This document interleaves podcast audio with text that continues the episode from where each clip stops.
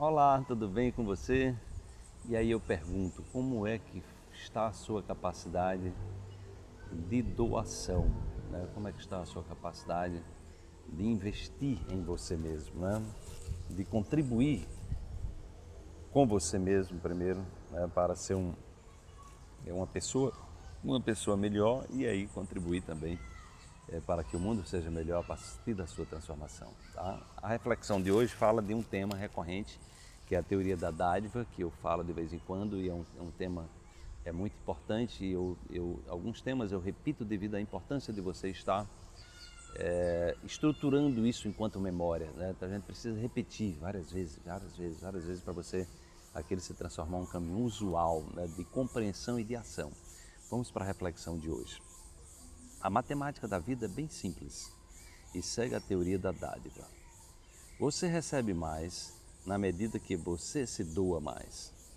Se você está invertendo a ordem dessa equação, querendo receber mais antes de se doar, possivelmente a conta não vai fechar no final.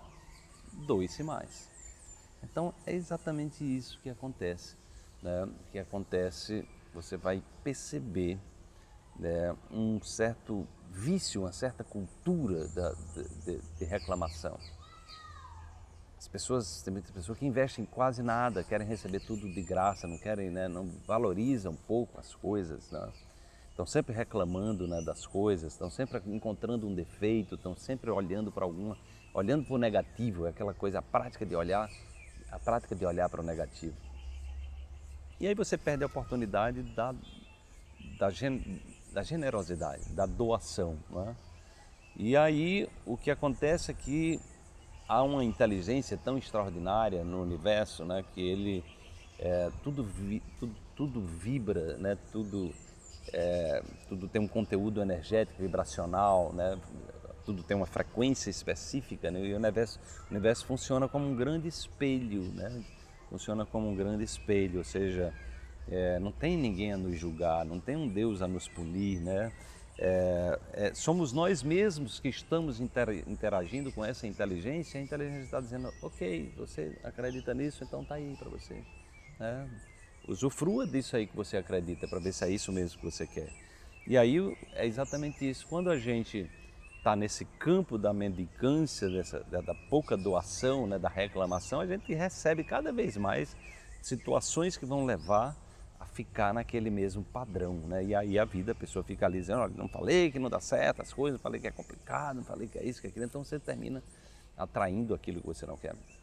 No entanto, à medida que essa compreensão se expande você é, e você se coloca no outro patamar de perceber é, o fluxo né, que volta em, na proporção do fluxo que você é, emite, né? então você vai exatamente trabalhar essa é, a qualidade da sua emissão, do seu sinal, né, que é exatamente a, a, as suas crenças, né, os seus pensamentos, os seus sentimentos, as suas emoções, você está emanando. Então você, momento você inspira, né, respira fundo e projeta com consciência né, aquilo que você quer manifestar. Você, ou seja, quando você doa mais, você recebe mais.